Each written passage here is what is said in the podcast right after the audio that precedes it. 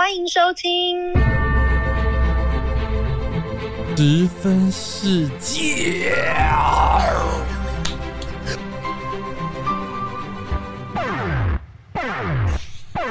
贱哦！就是很贱呐、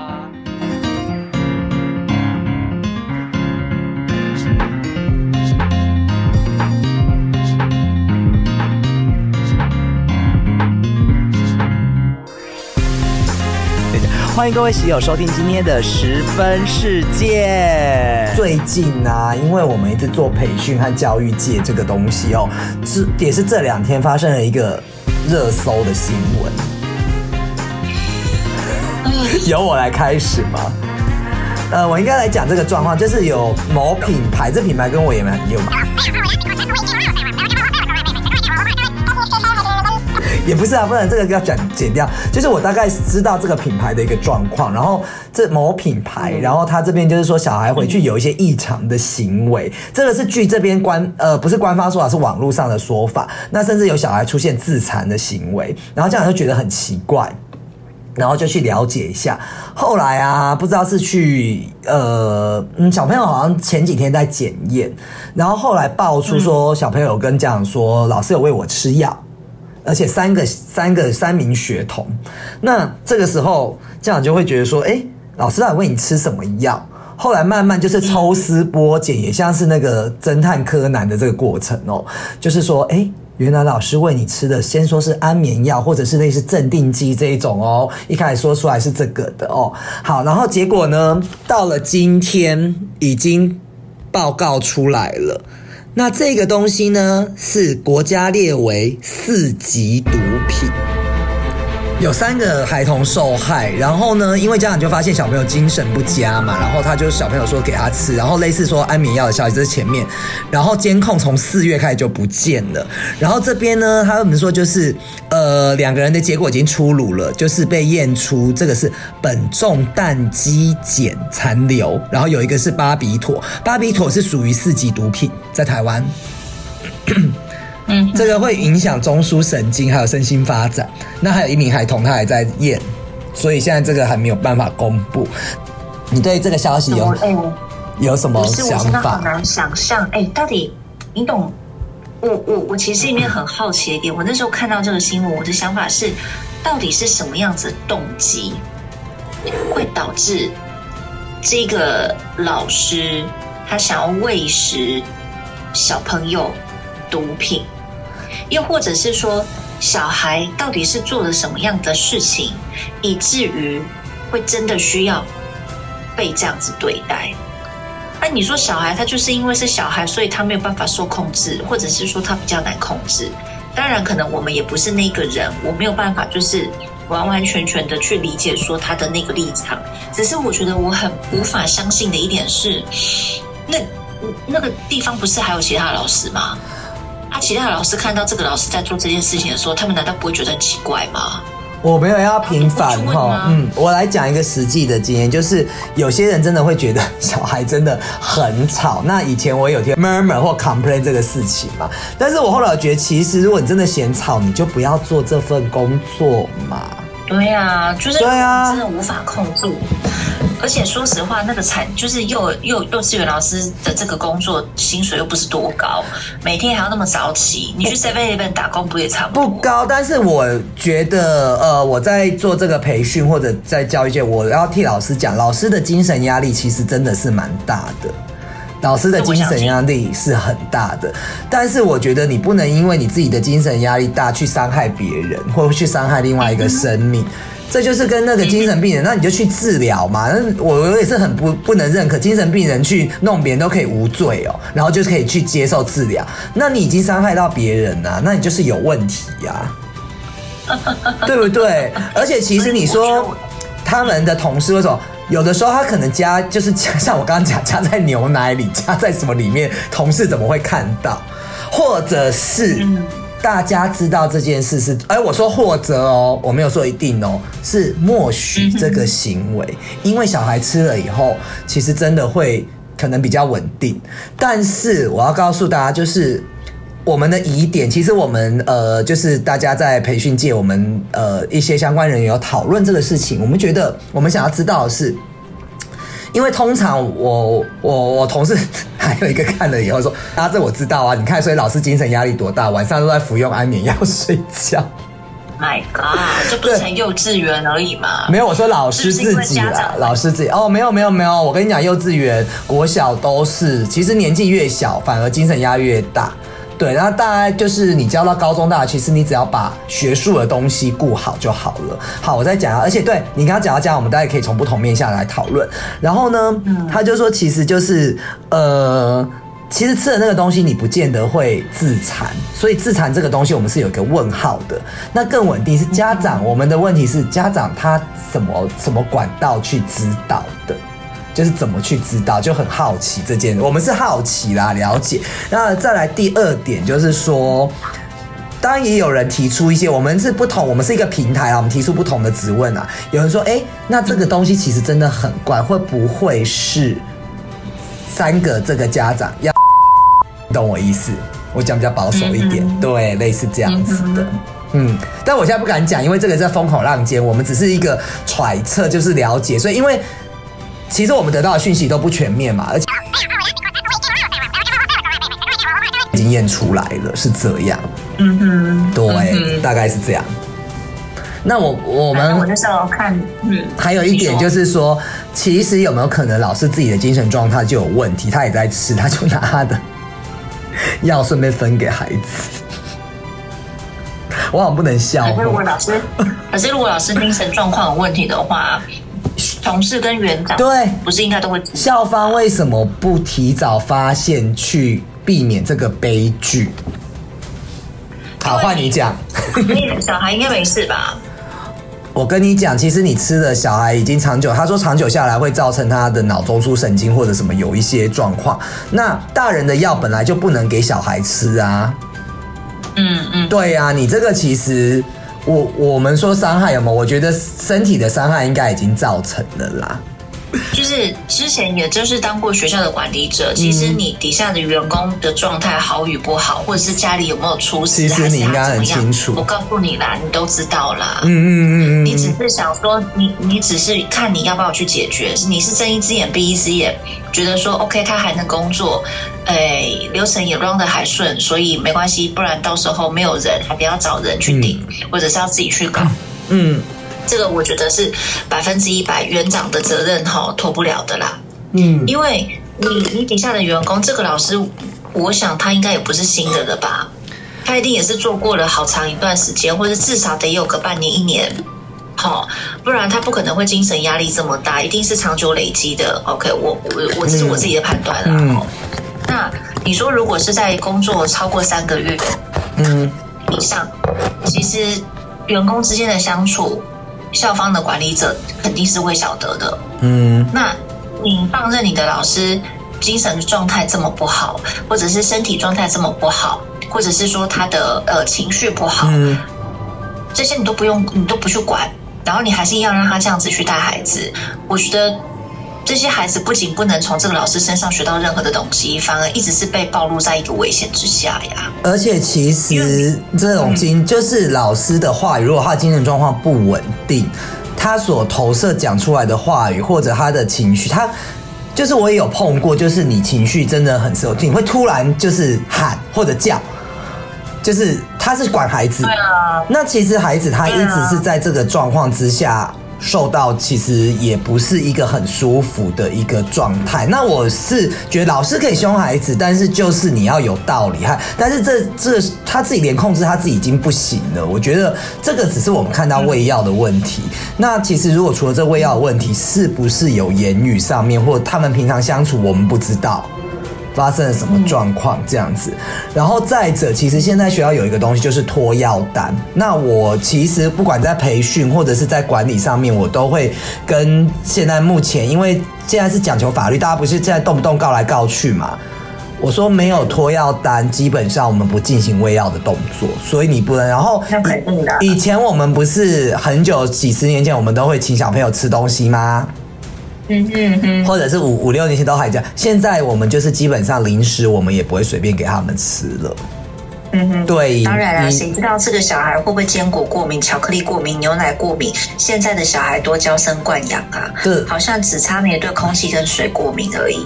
然后现在的家长又特别难搞，对，你好不容易生了一个小孩出来，你可能哦，这种溺爱宠爱的家长不在少数。谁知道你今天讲错一句话，或是做错一个什么样子的事情，甚至你可能哪怕只是忘了帮他装点水，或是穿袜子，或是装什么书在书包里面。我反正觉得哈、老师当然一定也有他自己怎么讲。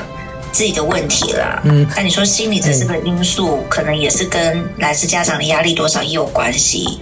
但是你说退一万步讲，你再怎么样，你都不可以去对小孩做这种事啊。哎、我觉得你很你很了解呢，因为其实就像我刚刚讲吃东西这个，我可能给他一个乖乖或什么，但是如果你从监视器上面看，又变成另外一个解读喽。所以为什么肯定是啊我不是说这老，我们先不论他的行为，其实现在的老师他的承受的精神压力真的很大，所以为什么我说老师，然后。就像你刚刚讲的这些状况，我就不重复了。我觉得其实就是诸如此类衍生多很多问题。那这样就是一些些事情。那我觉得其实，在幼教界这个东西其实非常的困难，是说，其实幼教很多东西，每一行每一页都会有人做错事情。但是他当他被放大一件、两件、三件的时候，所有世界上的人都觉得幼教老师会虐儿，所有人都会觉得，这一个阶段的老师不专业，然后都会有私底下偷偷摸，我一定要有监控什么。但是我试问大家，所有的老师都是你们在新闻上看到的这样吗？要哭了，要哭了，要哭了。是，我觉得我很不能理解，就是监视器这件事。你监 That's 视器 right 是监视监视你的小孩，是监视老师啊。而且我觉得，为什么幼稚园一定要监视器？到底是谁发明的呀？而且你不觉得这个 这个观念真的很奇怪吗？难道长动不动就是说我要连看监视器，我要怎样，我要怎样啊？如果你这么不信任人的话，你就把小孩放在你自己家里养不就好了？对啊，你你要把小孩送出去，你不就是要去接触到外面这种就是模拟小型社会的一个相处的情况？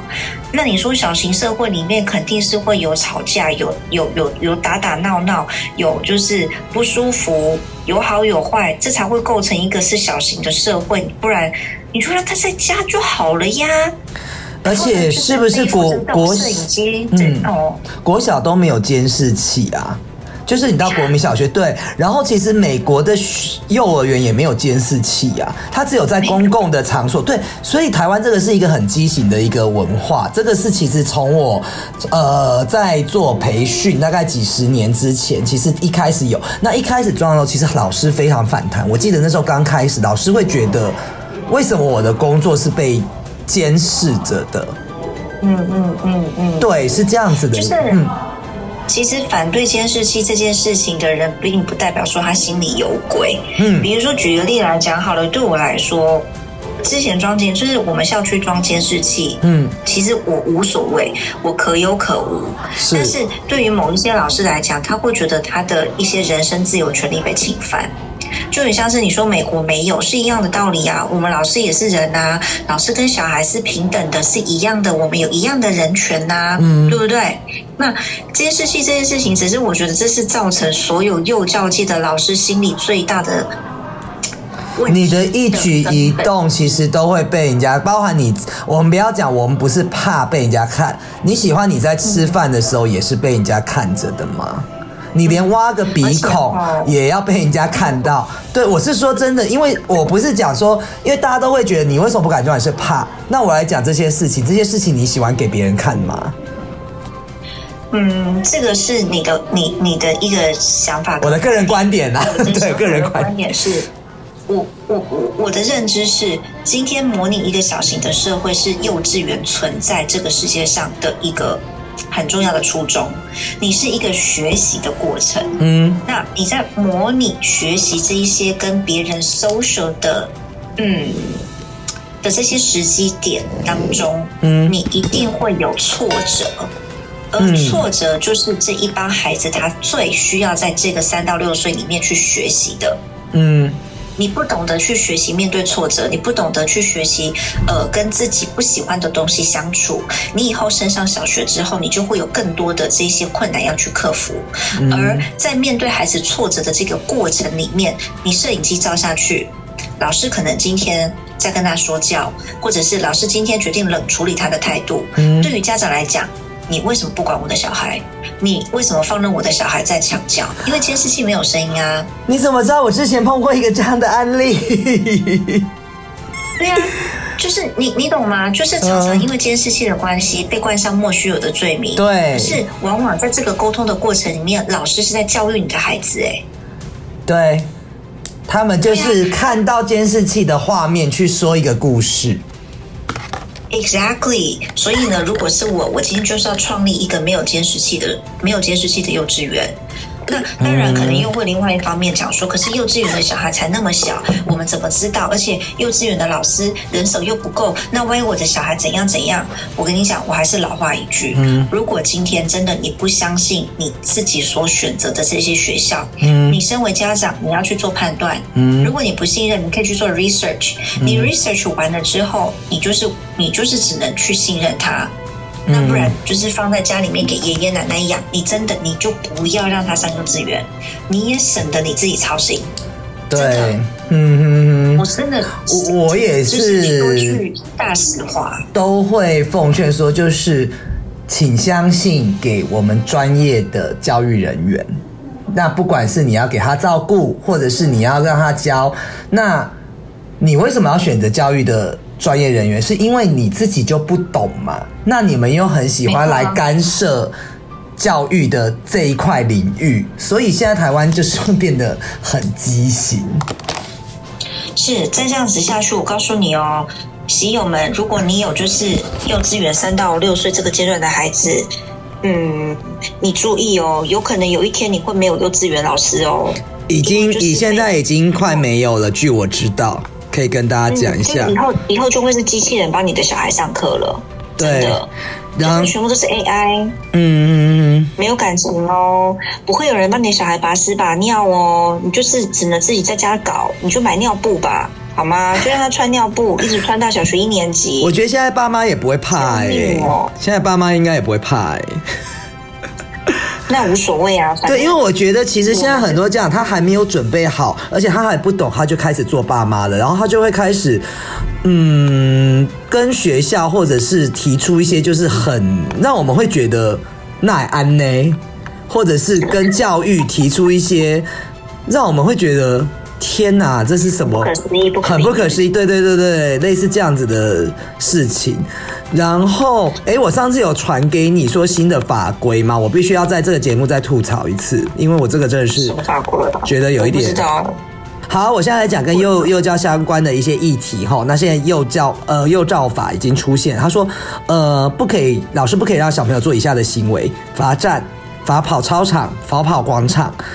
午午觉不睡觉就让孩子站着，可以让孩子躺着，让孩子在教室外面吃饭。然后孩子用餐的时候在老师身边都不行哦，不可以来。然后老师要鼓励孩子多吃，这个也是犯法。好，不可以喂食，犯法。然后再来，呃，不可以强迫小朋友吃完，犯法。然后他的做法是和孩子讨论要吃多少，等孩子好了再一起离开餐桌。然后再来跟孩子说要。去，比如说，呃，找 V 姐，V 姐老师到楼下去找 V 姐老师，或者是你在这边跟他，不然你就你不赶快吃完就留在这边，犯法。然后跟孩子说，你去隔壁老师班上课，犯法。好，然后让孩子的手粘在一个位置不能动，犯法。比如说你手放在头上这样子，犯法。走路危险，不好好走就请孩子重走，犯法。我的老天爷啊！哎，我告诉你哦，这个是台湾最新的法令，你觉得还会有人要做吗？我跟你讲，不会有人要做了，也不会有人想要开幼稚园呐。你就到时候呢，就把这些法规给所有全天下的爸爸妈妈，他们就是他们小孩的幼稚园老师啊。你看用这些条框，他怎么教他小孩？真的，哎，拜托西勇，如果你正在收听我们这期节目，可不可以麻烦帮我找一下，到底是谁写这个幼稚园法规的？我想认识一下这个大神呢，我想表扬他，怎么这么厉害，写出这么棒的一些条法条规啊？来，我在上培训课的时候，就是跟就是经营者或者是管理者或者讲的，其实我我不知道啊，也许我这个言论也很不适当，但是我觉得在定这些法规的人，他基本上不是又不是教育体系出来的，他也不懂教育，然后他去制定了一些限制我们教育人在现场的法规。